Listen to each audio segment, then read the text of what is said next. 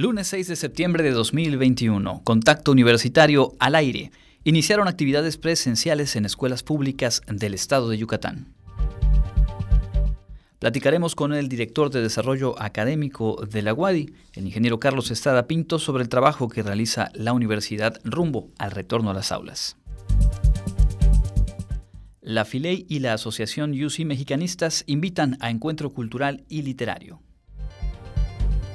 Y se puso en marcha el Diplomado en Proyectos Sociales impartido por la UADI, ya es la octava edición. Con esta y más información comenzamos Contacto Universitario.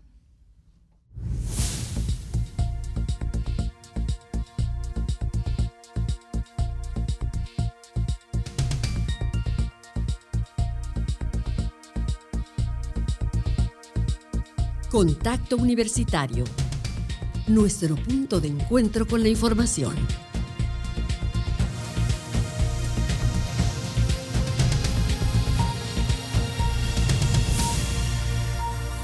Contacto Universitario. Muy buenas tardes, amigas y amigos de Radio Universidad. Qué gusto saludarles en una nueva edición de Contacto Universitario. Arrancamos la semana, es nuestra segunda semana después de haber retomado las transmisiones de lunes a viernes en este horario de las 2 de la tarde, también las emisiones matutinas a las 6.30 con Elena Pasos Enríquez y mantenemos la edición de los sábados a las 8 y media de la mañana. Así que un gusto como siempre saludarle, invitarle a que se quede y nos permita compartir con usted la información más relevante que se ha generado en esta jornada desde nuestra casa de estudios y también pendientes de lo que ocurre en el entorno. Justamente en nuestro entorno local, pues eh, se dio hoy, como estaba previsto, el eh, retorno a las aulas de estudiantes en nuestro estado. Después de 18 meses de ausencia y de una semana en la que se realizaron reuniones entre pues, los integrantes de la comunidad, las comunidades educativas y los padres de familia, los tutores, las tutoras, pues se han reiniciado actividades. Se reporta por parte del gobierno estatal pues que ha fluido en orden y pues eh, como se sabe es un retorno voluntario, escalonado, con los cuidados para proteger la salud. Escuelas con baja afluencia, las que se pudieron ah, eh, pues visualizar en este primer día, esta primera jornada, después de un largo periodo de escuelas cerradas. Hablamos de las escuelas públicas desde nivel inicial hasta medio superior aquí en el estado. Como lo decíamos hace una semana, el mejor de los éxitos es lo que se puede desear a este retorno, que sea seguro y pues que las condiciones sean las óptimas para cuidar y proteger la salud de toda la comunidad estudiantil. En ese mismo tema del COVID-19, también es una buena noticia aquí en el municipio de Mérida, que mañana martes inicia la aplicación de primeras dosis de vacunas para personas de entre 18 y 29 años de edad. Concluirá el próximo domingo 12 de septiembre y se aplicará eh, de acuerdo con el mes de nacimiento, los primeros dos meses en la primera jornada y así sucesivamente. Se solicita registrarse a las personas de 18 a 29 años que no lo hayan hecho en la plataforma mivacuna.salud.gov.mx. Ahí se genera un documento denominado expediente de vacunación. Hay que imprimirlo y llevarlo el día que corresponda al módulo de vacunación que les corresponda junto con su identificación oficial. El horario de atención es de las 8 de la mañana a las 6 de la tarde y los módulos serán el siglo XXI, el gimnasio polifuncional, la unidad deportiva inalámbrica, el Cuculcán, el Hospital Militar Regional, la Escuela Superior de Artes aquí en Exferrocarriles, en el centro eh, de la ciudad, la Unidad Deportiva Villa Palmira y el onceavo Batallón de Infantería, así como la base aérea militar. Todo esto se puede consultar a través de la página y las redes sociales del Gobierno del Estado y como lo hemos dicho a lo largo de todos estos meses, la mejor herramienta para prevenir eh, los contagios, los casos graves y las, eh, las muertes por COVID-19 es sin duda la vacuna, así que ahí está el llamado. A partir de mañana, de 18 a 29 años de edad, se vacunan en el municipio de Mérida. Regresaremos un poco más adelante a la información local y nacional, pero antes le contamos lo más destacado en el ámbito universitario. Y comenzamos con la FILEI, la Feria Internacional de la Lectura Yucatán, en conjunto con la Asociación UCI Mexicanistas, realizará un encuentro cultural literario este fin de semana. Daniel Salazar nos cuenta los detalles. La presencia de las culturas originarias en los saberes, la palabra, la literatura y las artes de nuestro país es el tema que abordarán académicos y escritores de México, Estados Unidos y Europa en el sexto encuentro cultural y literario Antigüedades y Futuras Antigüedades, Saberes y Palabras que se quedan, presentado de manera virtual por la Universidad Autónoma de Yucatán a través de la Feria Internacional de la Lectura y la Asociación Académica UC Mexicanistas los días 10 y 11 de septiembre próximos. El programa del encuentro está conformado por cinco sesiones, de las cuales dos se realizarán el 10 y 3 el 11. El viernes 10, entre 17.45 y 20 horas, se realizará la mesa titulada El plural está en nuestras lenguas y el arte en el agua, el aire, el fuego y la tierra. El sábado 11, entre 10 y 12 horas, se efectuarán las sesiones Territorios de Palabras, Ex Libris, sello infaltable, en torno a publicaciones recientes, y de oxidantes y desoxidantes literarios acerca de radicales libres en la novela más reciente de Rosa Beltrán. A 500 años de la caída de Tenochtitlan y tras cinco siglos de resistencia indígena, se hace obligatorio reflexionar en torno a la herencia de las culturas indígenas y su presencia en la cultura del México contemporáneo, por lo cual en este sexto encuentro se incluyen ponencias a propósito de las letras, la lengua y el arte, el cine, la danza, la comida, los ritos, las costumbres y las creencias. Entre los 35 escritores y académicos de instituciones de México, Estados Unidos, Europa que participan se encuentra Rosa Beltrán, Carlos Martínez Assad, Jacobo Samafi, Beatriz Mariscal, Yadira Munguía, Edith Negrín y Sara Pote Herrera, directora de UC Mexicanistas. Asimismo, los escritores yucatecos Fer de la Cruz, Carlos Martín Briceño, Merva Alfaro, Zulay Marcela Fuentes y Aida López Sosa, por la UADI tomarán parte Cristina Leirán Alcocer, María Teresa Mezquita Méndez, Enrique Martín Briceño y Raúl Lara Quevedo. Todas las actividades se podrán ver directo en la página de Facebook de la Filey, www.facebook.filey. Para Contacto Universitario, Daniel Salazar. Bueno, ahí tienen la información. Por supuesto, invitadas, invitados para participar este fin de semana. En otros temas, con 48 participantes entre profesores y estudiantes de la UADI, se puso en marcha la octava edición del diplomado que impulsa la generación de conocimiento en comunidades de aprendizaje. En esta edición se inaugura la participación de la octava generación y primera en formato virtual del diplomado Proyectos Sociales, Gestión Social del Conocimiento en Comunidades de Aprendizaje, el cual se realiza en el marco del Programa Integrador de Responsabilidad Social Universitaria del Plan de Desarrollo Institucional de la Universidad Autónoma de Yucatán. El diplomado es un espacio de formación e interacción entre universitarios alrededor de los enfoques y metodologías de intervención y gestión social, que permiten una mayor pertinencia del desarrollo académico y de la generación social del conocimiento, en atención a la formación integral de las y los estudiantes y de frente a los problemas más relevantes del Estado y la región. La octava generación contará con la participación de 48 diplomantes, entre los cuales 12 son profesores de la UADI y 17 estudiantes participantes en activo en proyectos sociales, tres docentes de otras universidades de la península, seis personas de dependencias gubernamentales, cinco personas que trabajan en organizaciones de la sociedad civil y cinco personas de otras organizaciones y sectores. El diplomado permite el fortalecimiento del trabajo académico colaborativo, interdisciplinario y la construcción de marcos de referencia teórico-metodológico para el trabajo de proyectos sociales en comunidades de aprendizaje bajo un enfoque intercultural, incluyendo la gestión social del conocimiento. El programa ahora constará de 210 horas a través de cuatro módulos, gestión social de conocimiento, contexto regional y pertinencia social, metodologías participativas, interacción comunitaria y diseño de proyectos sociales y emprendimiento social. Como parte del diplomado, se realizarán las salidas de campo, en las cuales se visitarán proyectos sociales coordinados por organizaciones de la sociedad civil, gobierno, universidades y grupos comunitarios de los municipios del estado de Yucatán. Para Contacto Universitario, Daniel Salazar. Bien, en otros temas, la contingencia sanitaria llevó a las instituciones educativas a adaptarse y generar nuevas prácticas. La movilidad virtual es una de ellas y nuestra universidad ha mantenido el intercambio académico a través de las herramientas tecnológicas. Clarisa Carrillo nos cuenta. La Universidad Autónoma de Yucatán se adapta a los constantes cambios que ha traído la contingencia sanitaria por COVID-19 y ofrece a sus estudiantes la oportunidad de cursar asignaturas de movilidad virtual. Sobre el tema, la responsable del Programa Institucional de Movilidad Estudiantil, Norma Navarrete de Mara, informó. Que consiste en que el estudiante de licenciatura curse una o hasta dos asignaturas en otra universidad a la par de su carga académica regular del semestre que esté cursando en la UAS.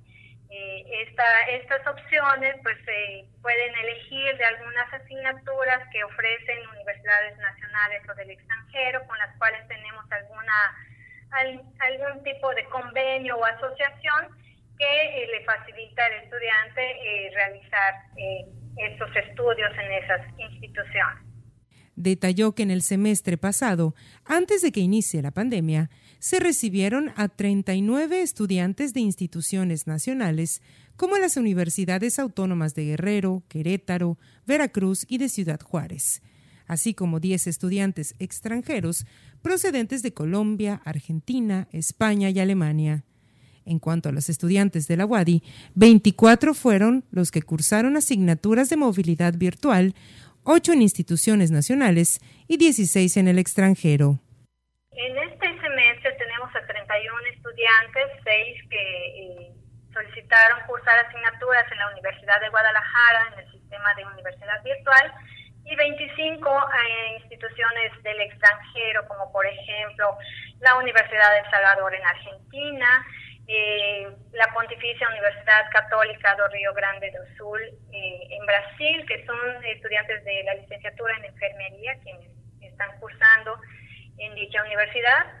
O también eh, la Universidad Bernardo Higgins en Chile, tenemos estudiantes de Psicología y Derecho.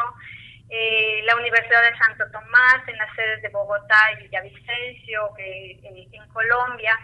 Apuntó que los alumnos declararon que fortalecieron sus competencias relacionadas con la organización del tiempo y tareas a partir de que iniciaron las clases en modalidad virtual. Para finalizar, recordó algunos de los requisitos para estudiar en modalidad virtual. Estos son cursar el tercer semestre de su licenciatura, tener un promedio general mínimo de 80 y dominar el idioma en el que se cursará la asignatura, por mencionar algunos. Para consultar las bases y requisitos de las asignaturas de movilidad virtual, se puede consultar la página www.saie www.wadi.mx diagonal movilidad. Para Contacto Universitario, Clarisa Carrillo. Bien, también eh, atención para las y los profesionales del área de la administración y de contaduría en particular, porque está abierta la invitación a un curso de actualización en materia fiscal.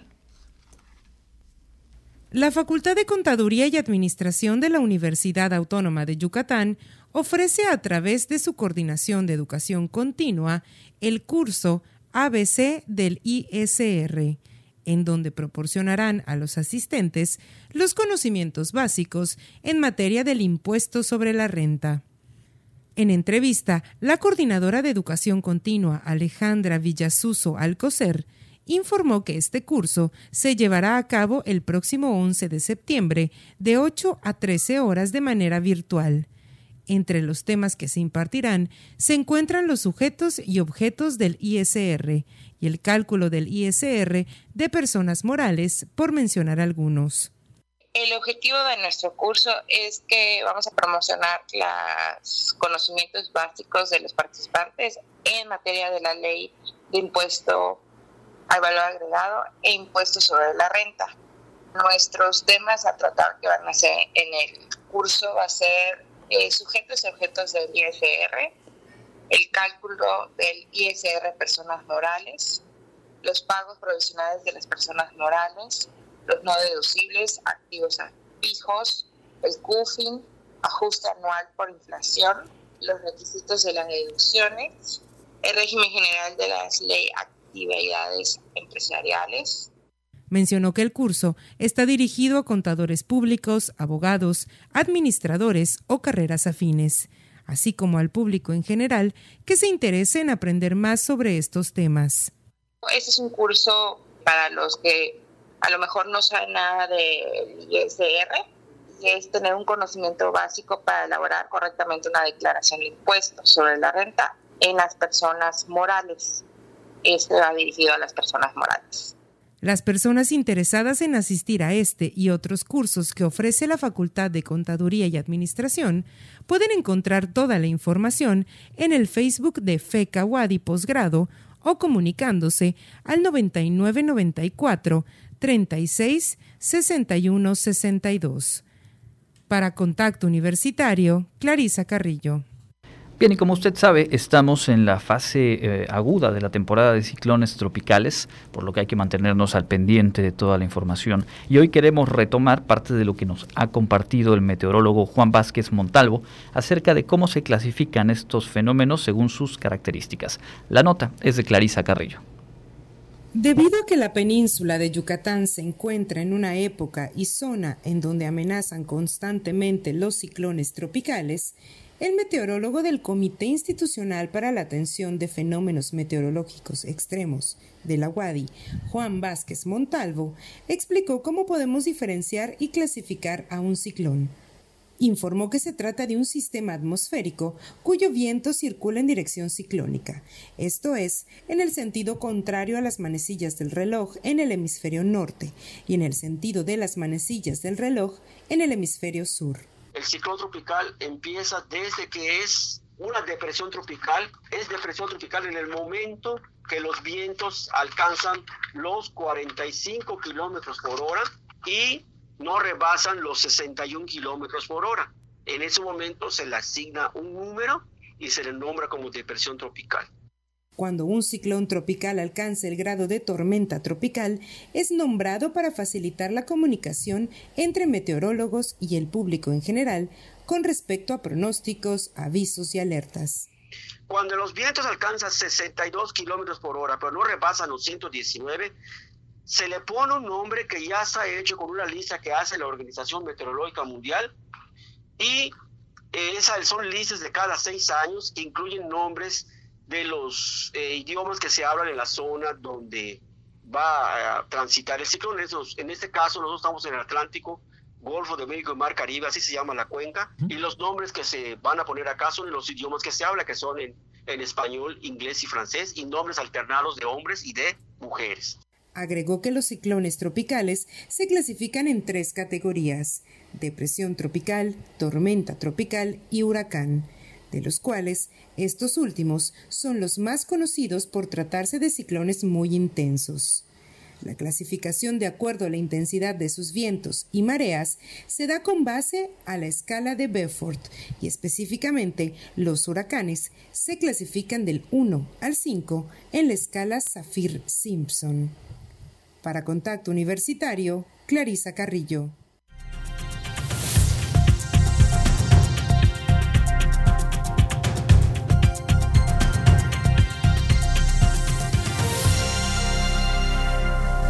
Continuamos en contacto universitario, el informativo de la Universidad Autónoma de Yucatán, ya en nuestra sección de entrevista, contacto directo, y hoy nos da mucho gusto poder eh, platicar y además eh, de manera presencial, con todas las medidas de seguridad, con el ingeniero Carlos Estrada Pinto, director general de Desarrollo Académico. Bienvenido y gracias por acompañarnos. Gracias Andrés, gracias por la invitación, un saludo al auditorio. Bueno, pues eh, el pasado 16 de agosto se inició el ciclo escolar 2021-2022 aquí en la universidad en modalidad virtual. Son más de 26 mil estudiantes que están arrancando ahora su cuarta semana ya. De entonces a la fecha, pues ya se dio el regreso a clases de manera voluntaria en escuelas públicas del Estado y obviamente nos interesa poder informar al público, a la comunidad universitaria, cómo se está preparando la UADI para este regreso eh, presencial.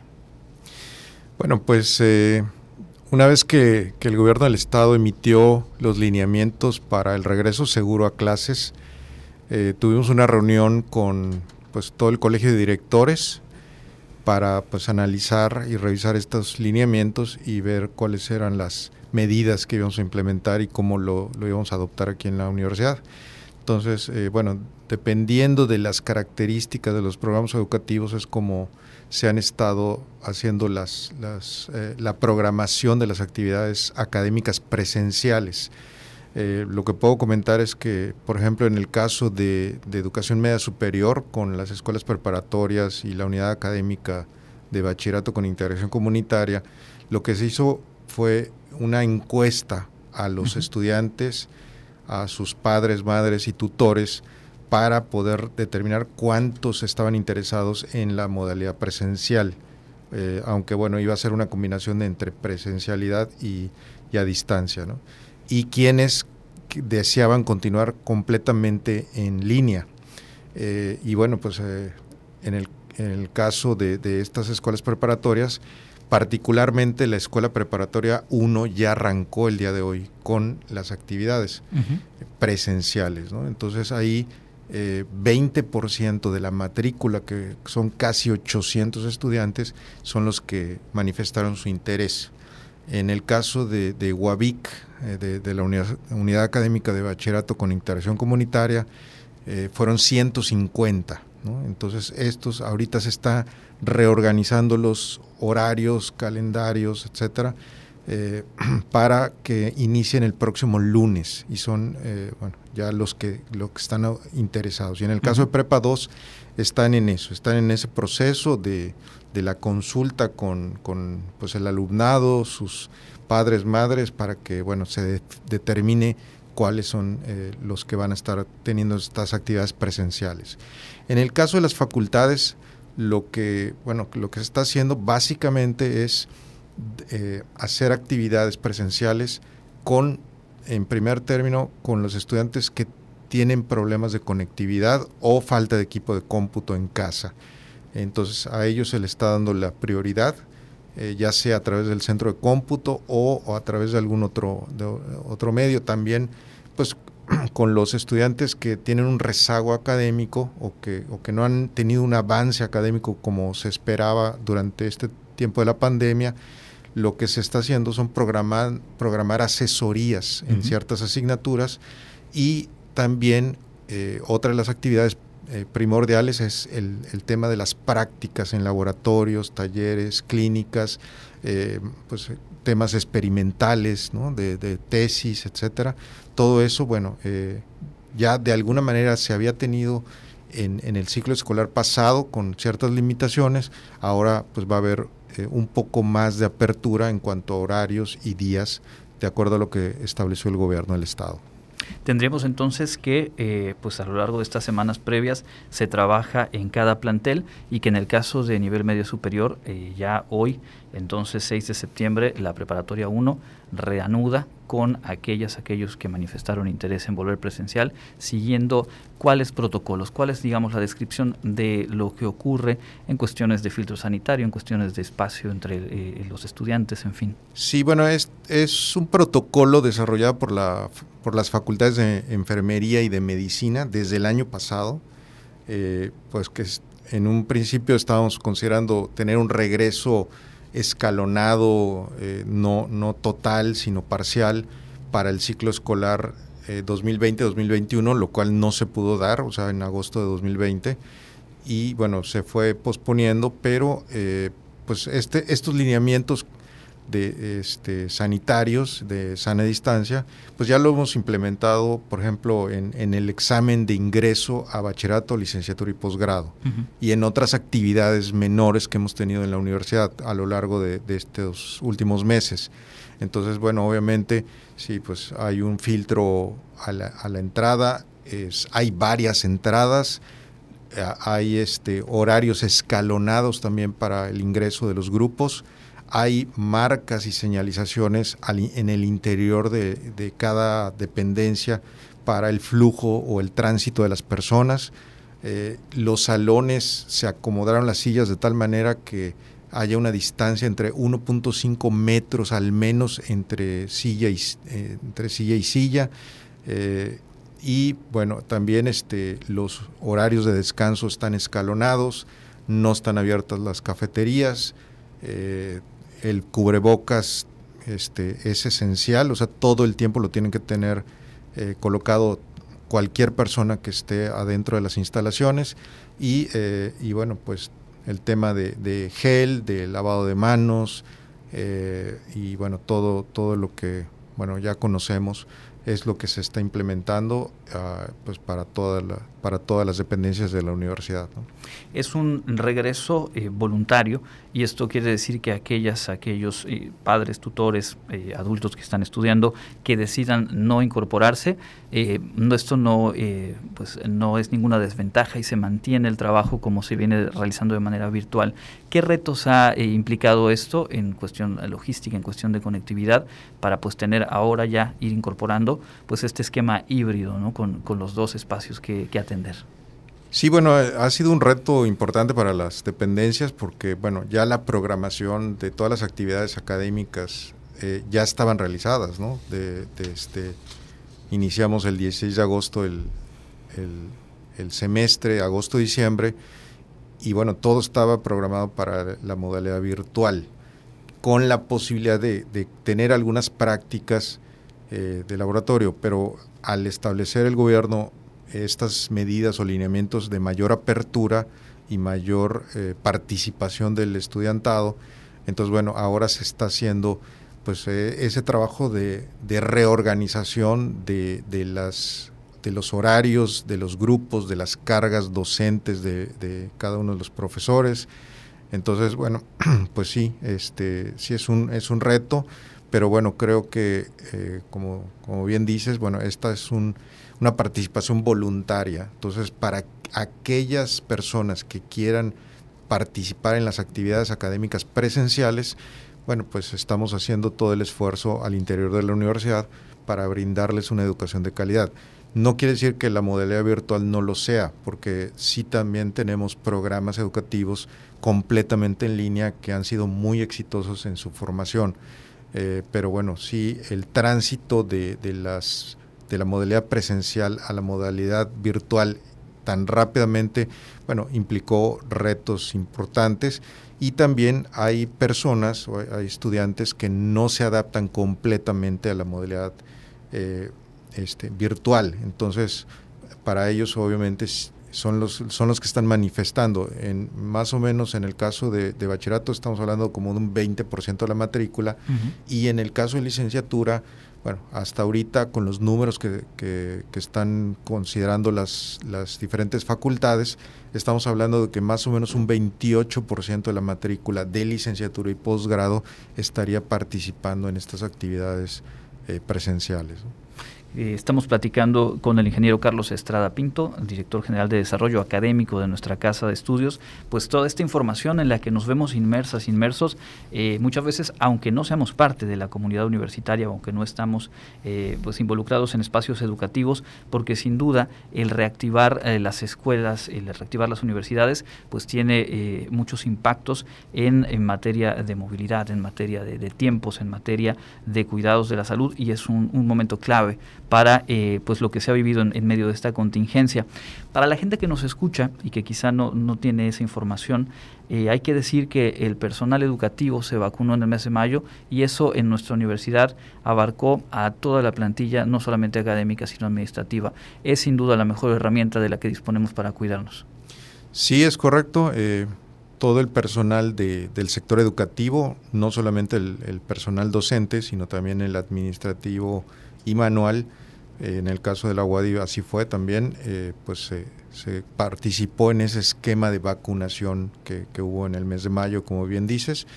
Así que bueno, pues hay, hay una protección y obviamente, bueno, ahora que para el caso de los que, de los que tienen entre 18 y 29 años, que en el, para, para que son la mayoría de nuestros estudiantes que están en licenciatura y posgrado, bueno, pues hay una buena noticia que ya ahora va a empezar la vacunación para, para esa población aquí en Mérida, ¿no? Entonces, bueno, eso se ve con muy buenos ojos y bueno, esperamos que esto pues vaya acelerando eh, y vaya permitiendo que haya un poco más de actividades presenciales. ¿no?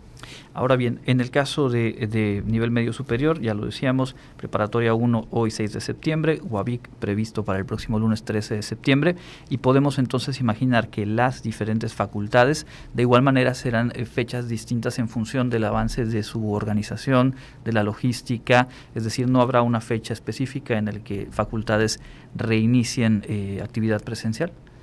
Es, es correcto, eh, la mayoría pues están entre el 13 de septiembre, 20, 20, de septiembre, más o menos es cuando los periodos en los que ya, aunque ya están abriendo los centros de cómputo para las personas que así lo deseen, inclusive también hay eh, estudiantes que están realizando sus trabajos de tesis o trabajos experimentales en laboratorio, que bueno, que, que esos continúan y como han estado desde, desde hace varios meses y eh, estudiantes que también están haciendo su servicio social con, con, todas las medidas. Entonces, bueno, pues hay, hay cierto movimiento en, en, cada una de las escuelas y facultades, pero bueno, la idea es que vaya incrementando de manera gradual. ¿no? Y en ese sentido me imagino que el llamado a la comunidad estudiantil es a seguir la información directa con su propio plantel por los canales oficiales para poder estar al día en cuanto a este tipo de, de, de datos, ¿no? Sí, es correcto, es correcto. Cada cada escuela y facultad pues, eh, tiene una comunicación directa con su comunidad, sobre todo la comunidad estudiantil, para ir este, avanzando en este tema y pues que vayan teniendo la información de cuándo hay actividades presenciales. ¿no? Eh, por último, en el caso de este eh, trabajo en, cuestión de protocolos y de cuidados, me imagino que ya se tiene eh, esquematizado el tipo de, eh, de, decisiones en el caso de algún eh, caso de, COVID contagio, algún caso positivo. Esto ya está establecido, más o menos cuáles son los parámetros en cuanto a las medidas para actuar en caso de la presencia de algún caso. Bueno, hay, hay un filtro en casa que ha establecido la, la Secretaría de Educación del Gobierno del Estado, que es la, el principal, que bueno, si alguien tiene síntomas o, o, o tiene alguna, eh, se siente mal, eh, pues evitar acudir al, al plantel. Eh, es una vigilancia desde casa. Y también, bueno, pues ahí, en caso de que se detecte un caso sospechoso, bueno, pues se le va a dar seguimiento y eh, lo, que, lo que sucedería es que primero la persona se tiene que aislar eh, 14 días, pero si se confirma que es un caso positivo, entonces bueno, ya el salón se retira durante 14 días y entonces pasaría a la modalidad virtual en ese momento. Y ahí es donde precisamente el mantener estas dos vías eh, de manera sincrónica, pues permite que no haya un desfase y que se dé continuidad al proceso educativo. Eh, le queremos agradecer mucho el haber venido. Estoy seguro que la información eh, que nos ha compartido es de mucha utilidad. Todas y todos tenemos eh, algo que ver con este proceso y todos y deseamos que sea lo más exitoso. ¿Algún mensaje que quisiera darle a los estudiantes, a padres de familia, a quienes forman parte de la comunidad WADE? Bueno, que, estamos teniendo todos los cuidados necesarios para pues quienes decidan participar en las actividades presenciales, pues lo puedan hacer de, manera segura, que bueno, tenemos una experiencia ya ganada a lo largo de, de estos meses en cuanto a la aplicación de todas la, las medidas sanitarias, de qué espacios podemos utilizar y cuáles no para poder garantizar una mejor, para evitar contagios en cada una de las escuelas y facultades y que bueno pues eh, que aquí la comunicación que vamos a mantener con la con toda la comunidad universitaria pues va a ser fundamental para ir, seguir avanzando y, poder tener pues ya actividades académicas eh, presenciales en, en, los próximos meses ¿no? Pues ahí está el, mensaje y con esto cerramos esta entrevista. Muchas gracias al ingeniero Carlos Estrada Pinto, director general de Desarrollo Académico de nuestra Casa de Estudios. Por supuesto, mantendremos abierta esta comunicación y seguiremos muy de cerca este proceso en nuestra universidad. Es momento de hacer una pausa, regresamos con más aquí en Contacto Universitario.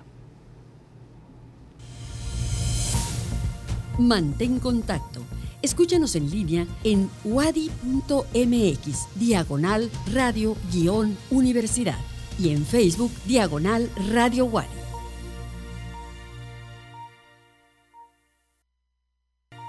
Estamos de vuelta en Contacto Universitario. Muy buenas tardes. Gracias por su sintonía. Hemos platicado ya en la más relevante en la información universitaria. Sin duda, lo que nos acaba de compartir el director general de Desarrollo Académico es lo más destacado. Hoy por hoy en la vida universitaria se eh, reanudaron hoy eh, pues con todos los cuidados de manera escalonada, actividades presenciales en la preparatoria 1, se trabaja ya en la planeación que hará posible pues ir incorporando más planteles eh, previstos para el próximo lunes, entre ellos la unidad académica de bachillerato con interacción comunitaria y las distintas facultades que también han ido trabajando, adecuando y pues enfilándose a este regreso seguro para toda la comunidad universitaria. Nos decía, alrededor del 20% de eh, la matrícula de eh, media superior manifestó eh, disposición, interés en sumarse a las actividades presenciales. En el caso de nivel superior, es decir, licenciaturas y posgrados, pues esto aumenta alrededor de un 30% ahí está y por supuesto los protocolos, las experiencias previas que ha pues consolidado la institución a lo largo de esta contingencia sanitaria pues eh, nos hacen eh, tener la confianza puesta en que será un regreso exitoso y seguro. En ese mismo tema, decíamos al inicio del programa, a partir de mañana martes y hasta el domingo 12 de septiembre se aplicará la primera dosis de vacunas para personas de entre 18 y 29 años de edad en el municipio de Mérida. Es eh, la vacuna de AstraZeneca, por cierto, y pues está ya abierta la plataforma mivacuna.salud.gov.mx para concretar el registro y asistir sumamente relevante hacerlo. Y justamente para ampliar la información eh, local, vamos a escuchar lo que nos preparó esta tarde Jensi Martínez.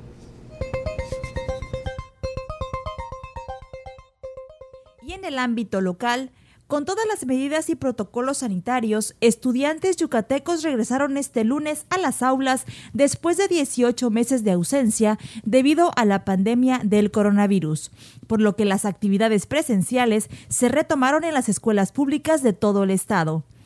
Antes de ingresar a los planteles, los estudiantes realizaron fila guardando la sana distancia para ingresar. De forma ordenada, atravesaron uno por uno el filtro correspondiente a los protocolos sanitarios establecidos, donde se les tomó la temperatura, se les aplicó gel antibacterial y se les preguntó si presentaban alguno de los síntomas asociados al coronavirus. Es importante resaltar que para este regreso a clase seguro, los alumnos que asistan a clases presenciales de manera voluntaria pasan por tres filtros. El primero en casa con la vigilancia de cualquier síntoma.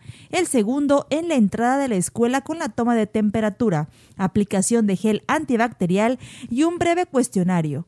Y el tercero en los salones donde los maestros estarán atentos si hay algún niño que presente algún síntoma de la enfermedad. Hay que recordar que el regreso a clases en Yucatán es voluntario. Cada mamá, papá y tutor decidió si manda a sus hijos a clases presenciales o continúan con el método a distancia. Los 250 planteles privados afiliados a la Asociación Mexicana de Escuelas Particulares en Yucatán iniciaron labores el 30 de agosto, pero solo nueve lo hicieron en la modalidad presencial, informó el presidente de la agrupación Elías Dager Fadel. La mayoría han iniciado el ciclo escolar en la modalidad a distancia, pues solo nueve escuelas particulares afiliadas empezaron en presencial y lo han hecho con apego a los protocolos sanitarios. Hasta el próximo 27 de septiembre determinarán cómo será el regreso presencial a las aulas. A partir de hoy, jóvenes de 18 a 29 años de 37 municipios del estado recibirán la segunda dosis contra el coronavirus en una nueva etapa de vacunación en Yucatán. La dosis de la farmacéutica Sinovac se administrarán del lunes 6 al jueves 9 de septiembre. También, el próximo martes 7 de septiembre iniciará la vacunación contra el coronavirus de los jóvenes de entre 18 y 29 años que viven en Mérida, luego de que arribaron al territorio 236.200 dosis de la farmacéutica AstraZeneca. Como se ha señalado, en la reapertura económica los datos más importantes son la ocupación hospitalaria y los ingresos diarios. Hasta el día de ayer, habían 275 pacientes en hospitales públicos. 55.707 pacientes ya se recuperaron, no presentan síntomas ni pueden contagiar. Esta cifra representa el 87% del total de contagios registrados, que es 63.834. Ayer se detectaron 286 nuevos contagios de coronavirus. Para Contacto Universitario, Jensi Martínez. Entra en contacto 9999 24 92 14 y WhatsApp 9999 00 22 22. Continuamos en contacto universitario, son las 14 horas con 44 minutos. Revisamos lo más destacado de la información nacional. Una nota del Excelsior, la portada del Excelsior del día de hoy es eh, pues muy ilustrativa de lo que está ocurriendo en la frontera sur de nuestro país, particularmente en Tapachula y sus alrededores. Y es que con datos del tercer informe de gobierno del presidente López Obrador, eh, pues se refleja que entre el primero de septiembre de 2020 y el 31 de mayo de 2021, el Instituto Nacional de Migración, apoyado por la Guardia Nacional, trasladó, es decir, deportó a 57.453 migrantes a sus países de origen. 57.400 migrantes. La cifra es mayor a la reportada en 2020, cuando fueron 51.605 personas, según datos de la Unidad de Política Migratoria de la Secretaría de Gobernación.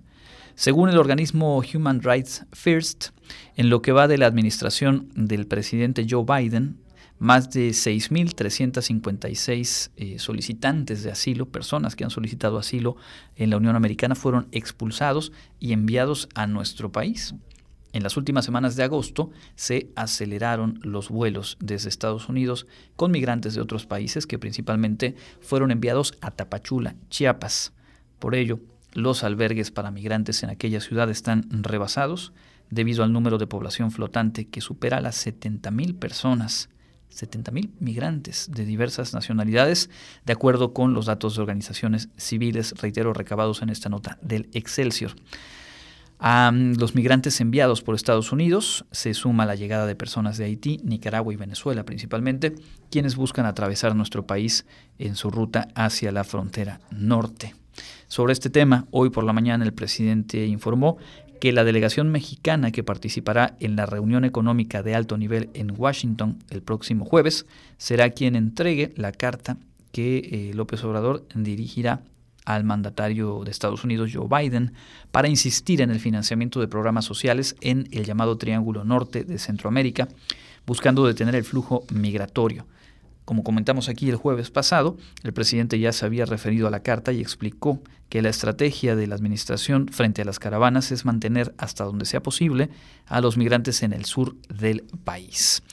En el tema económico, que está en la raíz y está en el origen de la migración, no solo de Centroamérica, sino también en nuestro país. Hoy el, presidente pronosticó que en los últimos tres años de su gobierno el crecimiento económico será de un 5% anual dijo que su optimismo, se basa en el funcionamiento del Tratado de Libre Comercio firmado con los Estados Unidos y Canadá, así como la actividad turística que está en plena recuperación a este momento de la contingencia sanitaria. Sobre la reunión de alto nivel que tendrán encargados de las economías de México, Estados Unidos y Canadá, Tatiana Cloutier, secretaria de Economía de nuestro país, afirmó que las diferencias derivadas de los acuerdos establecidos en el llamado TEMEC, el Tratado de Libre Comercio en América del Norte, pues eh, van a abordarlas en un diálogo de alto nivel. Dijo que no le teme a, la, a la discusión y al diálogo, porque serán las herramientas para poder resolver algunas de las contradicciones y los desacuerdos en, la implementación del TEMEC.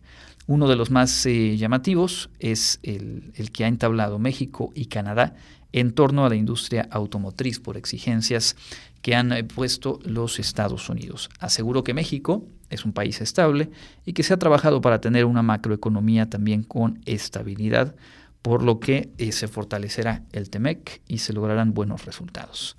Por último, en este bloque de información nacional, una muy buena noticia y es que la Suprema Corte de Justicia informó eh, pues que ha suspendido a un alto directivo del organismo a quien se ha acusado de acoso sexual y violencia de género. La Corte informó en un comunicado eh, que el 2 de septiembre se emitió un acuerdo en el cual hay un nuevo mecanismo, o que da lugar a un nuevo mecanismo para prevenir, atender y erradicar el acoso sexual y cualquier otra forma de violencia sexual y de género dentro de la institución.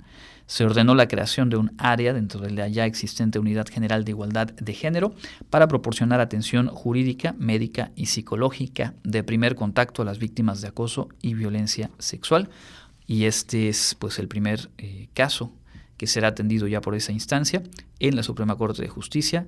Suspenden en tanto se concluye el procedimiento correspondiente a un alto directivo, obviamente se resguarda la identidad o el cargo, pero se da cuenta de un caso en el cual pues las medidas van, me parece, en el sentido correcto. Dejamos este bloque de información eh, nacional. Escuchemos a Elena Pasos, quien nos pone al tanto de lo que nos espera en materia de clima y también nos tiene la información internacional.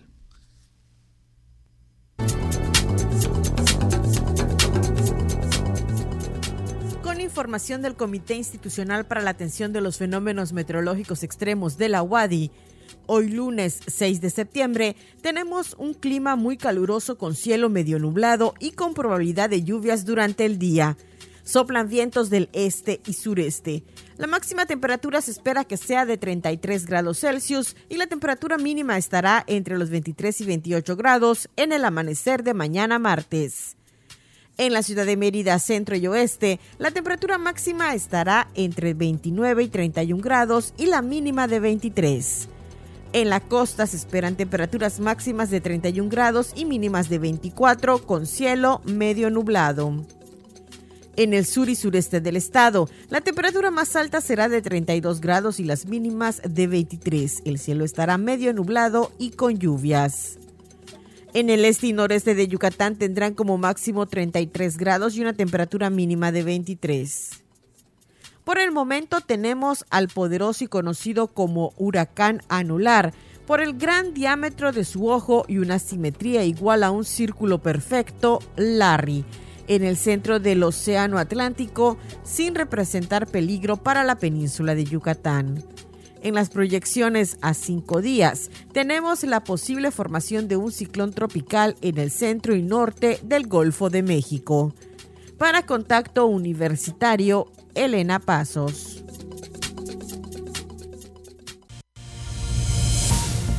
Mantén contacto.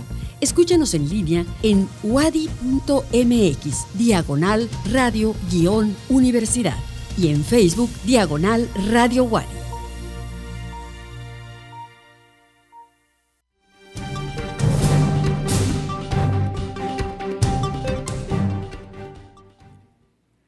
Ámbito internacional, Estados Unidos pidió este domingo al presidente de El Salvador, Nayib Bukele, que demuestre su compromiso con la gobernanza democrática y ratificó su condena al fallo de la Sala de lo Constitucional del Supremo de ese país, que habilita la reelección presidencial inmediata. El portavoz del Departamento de Estado, Ned Price, señaló en un comunicado que la decisión socava la democracia e indicó que la constitución salvadoreña prohíbe claramente a los titulares de la presidencia la reelección para un periodo consecutivo.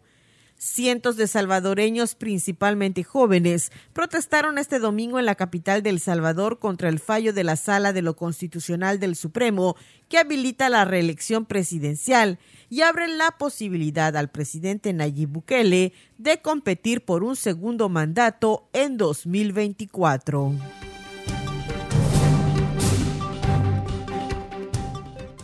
Científicos de la Universidad de Osaka, Japón, han conseguido recrear utilizando tecnología de bioimpresión 3D un bistec Magyu cultivado en laboratorio con la disposición específica del músculo, la grasa y los vasos sanguíneos característicos del famoso corte.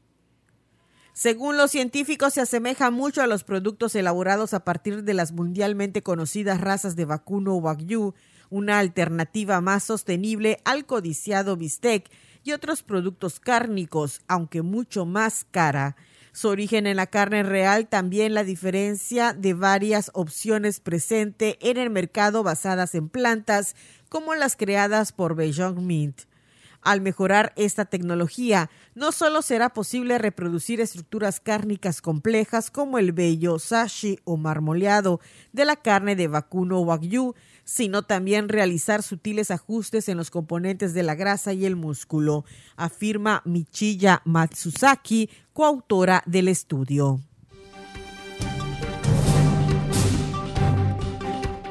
Qatar anunció un pacto definitivo para la entrega de ayuda económica a Gaza, un asunto que quedaba pendiente de cerrar por las reticencias de Israel y el grupo islamista Hamas sobre el método de desembolso de la subvención, clave para mejorar el estado financiero de la franja tras la escalada militar de mayo.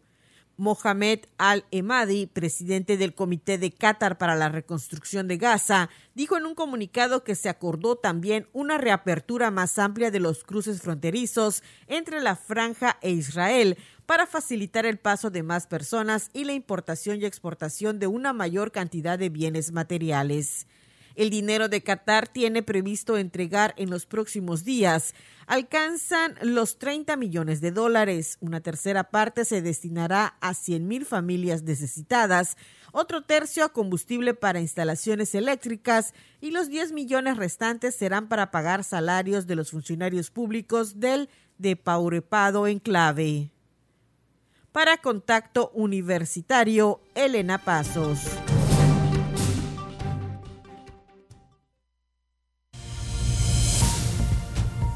No pierdas contacto. Te esperamos de lunes a viernes a las 6.30 y 14 horas.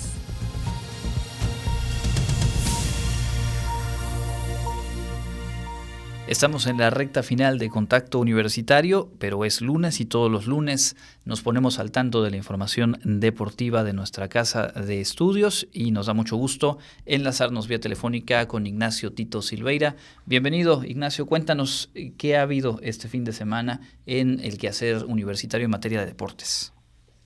Muchas gracias, profesor. Un saludo para usted, para toda la gente de Contacto Universitario pues vamos a hablar acerca de lo que es la información del fútbol, tanto en la rama varonil como femenil. Hay participación de estudiantes de la Universidad Autónoma de Yucatán. Y pues vamos a comenzar con el fútbol Bardas eh, varonil, porque los Jaguares de la Guadi en la Liga Nacional de Fútbol Bardas Profesional disputaron su segundo encuentro en este año 2021 y consiguieron la victoria al imponerse 6 por 4 en un complicado partido contra Independiente FC en la jornada número 2 de esta liga, un partido que se desarrolló en la cancha de Paseo en Equenes. El partido fue muy táctico y cerrado para cometer errores en la cancha, o más bien para no cometerlos, y finalizó con un primer cuarto 0-0 con ambos equipos. No se hicieron daño, pero tuvieron una mayor iniciativa los jaguares de la Guardia en cuanto a la posesión y la generación de oportunidades de jugadas de gol, aunque no concretaron. En el segundo cuarto, el equipo Independiente FC abrió el marcador por conducto de un shootout que marcó Wilber Carrillo para ponerle un 1-0. Los jaguares que son dirigidos por Israel Montejo Canto se emplearían a fondo para igualar el partido y posteriormente darle la vuelta al marcador por conducto de Kevin Sierra y Julio Polanco para irse al descanso del medio tiempo 2 a 1 a favor de los jaguares.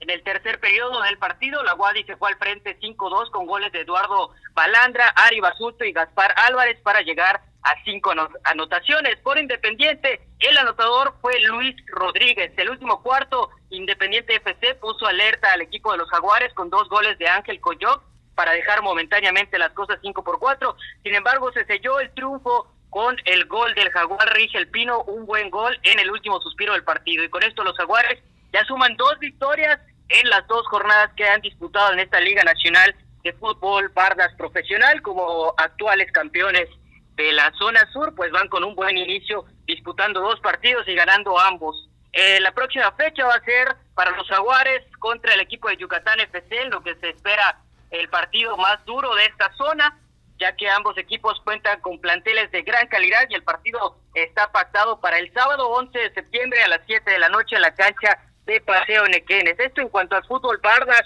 varonil, tenemos también información del fútbol femenil porque tenemos una estudiante de la Universidad Autónoma de Yucatán y que fue parte de las selecciones de fútbol, tanto bardas como de soccer, Yajaira Zapata, que tiene participación en un torneo internacional organizado por Red Bull, se llama Red Bull Street Style, en el cual se determina o se parte para hacer trucos con el balón. Ella ha tenido trayectoria desde más de hace cinco años en este tipo de eventos. En esta ocasión se realiza en línea por toda la situación que se enfrenta el COVID todavía en muchas partes del país, pero se está disputando de manera internacional a través de la modalidad virtual y ella después de haber intentado en 2018, 2019, eh, 2020 no pudo intentarlo, pero dos años quiso ser parte de las últimas instancias de este torneo y no lo consiguió. Para este 2021 al fin puede estar disputando este torneo organizado por Red Bull y está entre las mejores 20 del mundo en lo que va a continuar las próximas semanas a desempeñarse haciendo trucos con el balón que son de verdad muy buenos. Pueden seguir la información a través de Deportes Wadi en nuestras redes sociales donde les vamos a compartir los videos de la participación de Yajaira Zapata. Esta es la información deportiva de la Universidad Autónoma de Yucatán. Bueno, pues enhorabuena para, para ella, una representante eh, jaguar en un certamen internacional y pues de perseverancia después de dos años tiene ya participación y como dice se ubica ahí en el top 20 a nivel internacional. Y antes de despedirte Tito, estamos enlazados contigo hasta la ciudad de Tijuana, Baja California, porque estarás eh, transmitiendo desde ahí por lo pronto el arranque de la Serie del Rey entre el equipo de Tijuana y los Leones de Yucatán. ¿Quiénes son los abridores de esta noche y cómo pinta el panorama para los melenudos? Pero hoy para los Leones de Yucatán va a salir el dominicano experimentado ya de bastante edad, Radamel Liz, como el pitcher número uno para los Leones de Yucatán, y se va a estar enfrentando a Mike Divine, el lanzador abridor norteamericano del equipo de los Toros de Tijuana, aquí en la ciudad de Tijuana, en donde pues hay un clima que es cálido, 26 grados, en Mérida aproximadamente a 30, dos horas de diferencia, el partido va a empezar a las 7 de la noche de aquí de Tijuana, pero en el horario del centro y del que corresponde a la ciudad de Mérida va a ser a las 7, a las 9 de la noche. Entonces, para que estén pendientes que hoy va a iniciar un poco atrasado de lo que habitualmente tenemos actividad del béisbol del Rey de los Deportes de la Liga Mexicana en Yucatán.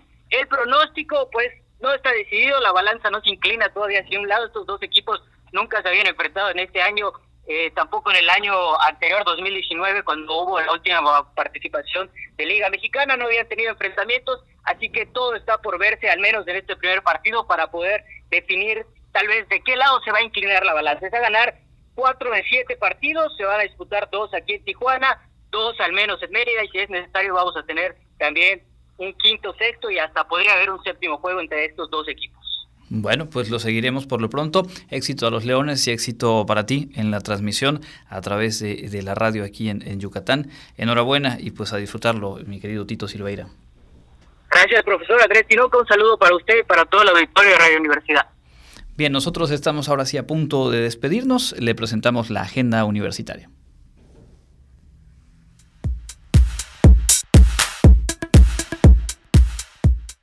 ¿Qué tal amigos? Estamos listos para presentarles la agenda universitaria. Comenzamos. No te pierdas la programación especial este mes de septiembre en Radio Universidad. En Nostalgia Mexicana, martes y jueves 12 horas y sábados 14 horas, te invitamos a revivir las canciones de grandes intérpretes y compositores como Pedro Infante, Consuelo Velázquez, Agustín Lara y Toña la Negra, entre muchos más. Disfruta de esta propuesta y el resto de nuestra programación en las frecuencias 103.9 de FM, 1120 en AM en Mérida, 94.5 de FM en Tizimín y en www.wadi.mx diagonal radio-universidad. ¿Quieres desarrollar proyectos comerciales digitales con potencial internacional? Este curso te puede interesar. La Facultad de Economía de nuestra Casa de Estudios ofrece el curso de actualización de 80 horas e-commerce para la internacionalización de las empresas. Si quieres tener más información, puedes llamar al teléfono 9991 77 73 75. En la Facultad de Matemáticas se estará impartiendo el diplomado Métodos Estadísticos Aplicados.